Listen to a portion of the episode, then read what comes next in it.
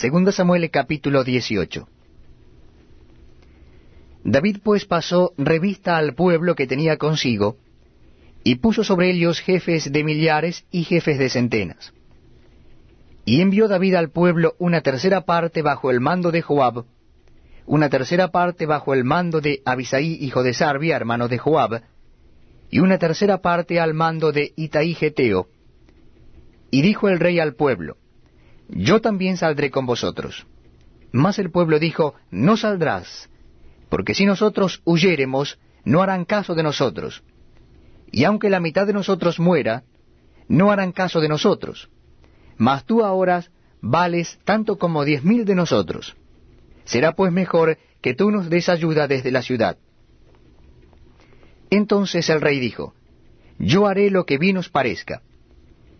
Y se puso el rey a la entrada de la puerta mientras salía todo el pueblo de ciento en ciento y de mil en mil. Y el rey mandó a Joab, a Abisaí y a Itaí diciendo, Tratad benignamente por amor de mí al joven Absalom. Y todo el pueblo oyó cuando dio el rey orden acerca de Absalón a todos los capitanes. Salió pues el pueblo al campo contra Israel, y se libró la batalla en el bosque de Efraín.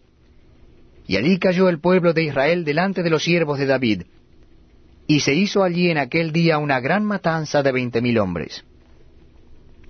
Y la batalla se extendió por todo el país, y fueron más los que destruyó el bosque aquel día que los que destruyó la espada. Y se encontró Absalón con los siervos de David, e iba Absalón sobre un mulo, y el mulo entró por debajo de las ramas espesas de una gran encina, y se le enredó la cabeza en la encina. Y Absalón quedó suspendido entre el cielo y la tierra, y el mulo en que iba pasó delante. Viéndolo uno avisó a Joab, diciendo, He aquí que he visto a Absalón colgado de una encina. Y Joab respondió al hombre que le daba la nueva, Y viéndolo tú, ¿por qué no lo mataste luego allí echándole en tierra? Me hubiera placido darte diez ciclos de plata y un talabarte. El hombre dijo a Joab, aunque me pesaras mil ciclos de plata, no extendería yo mi mano contra el hijo del rey, porque nosotros oímos cuando el rey te mandó a ti y a Abisaí y a Itaí diciendo, Mirad que ninguno toque al joven Absalom. Por otra parte, habría yo hecho traición contra mi vida, pues que al rey nada se le esconde, y tú mismo estarías en contra. Y respondió Joab, No malgastaré mi tiempo contigo. Y tomando tres dardos en su mano, los clavó en el corazón de Absalón, quien estaba aún vivo en medio de la encina. Y diez jóvenes escuderos de Joab rodearon e hirieron a Absalón, y acabaron de matarle. Entonces Joab tocó la trompeta, y el pueblo se volvió de seguir a Israel, porque Joab detuvo al pueblo. Tomando después a Absalom, le echaron en un gran hoyo en el bosque, y levantaron sobre él un montón muy grande de piedras, y todo Israel huyó, cada uno a su tienda. Y en vida Absalón había tomado e erigido una columna, la cual está en el valle del rey, porque había dicho, Yo no tengo hijo que conserve la memoria de mi nombre. Y llamó a aquella columna por su nombre, y así se ha llamado columna de Absalón hasta hoy.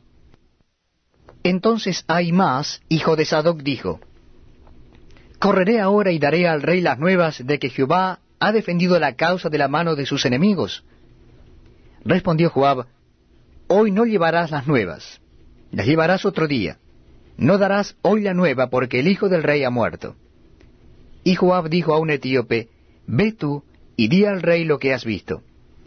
Y el etíope hizo reverencia ante Joab y corrió. Entonces más, hijo de Sadoc, volvió a decir a Joab, Sea como fuere, yo correré ahora tras el etíope. Y Joab dijo, Hijo mío, ¿para qué has de correr tú, si no recibirás premio por las nuevas? Mas él respondió, Sea como fuere, yo correré. Entonces le dijo, Corre. Corrió pues más por el camino de la llanura, y pasó delante del etíope. Y David estaba sentado entre las dos puertas, y el atalaya había ido al terrado sobre la puerta en el muro, y alzando sus ojos miró y vio a uno que corría solo. El atalaya dio luego voces y lo hizo saber al rey. Y el rey dijo, si viene solo buenas nuevas trae. En tanto que él venía acercándose, vio el atalaya a otro que corría, y dio voces el atalaya al portero diciendo, He aquí otro hombre corre solo. Y el rey dijo, Este también es mensajero. Y el atalaya volvió a decir, Me parece el correr del primero como el correr de Aimás, hijo de Sadoc. Y respondió el rey, Ese es hombre de bien, y viene con buenas nuevas. Entonces Aimás dijo en alta voz al rey, Paz. Y se inclinó a tierra delante del rey y dijo, Bendito sea Jehová Dios tuyo, que ha entregado a los hombres que habían levantado sus manos contra mi señor el rey. Y el rey dijo, ¿El joven Absalón está bien? Y Aimás respondió, Vi yo un gran alboroto cuando envió Joab al siervo del rey y a mí tu siervo, mas no sé qué era. Y el rey dijo, pasa y ponte allí. Y él pasó y se quedó de pie. Luego vino el etíope y dijo, Reciba nuevas, mi señor el rey, que hoy Jehová ha defendido tu causa de la mano de todos los que se habían levantado contra ti. El rey entonces dijo al etíope, ¿El joven Absalón está bien? Y el etíope respondió, Como aquel joven, sean los enemigos de mi señor el rey, y todos los que se levanten contra ti para mal.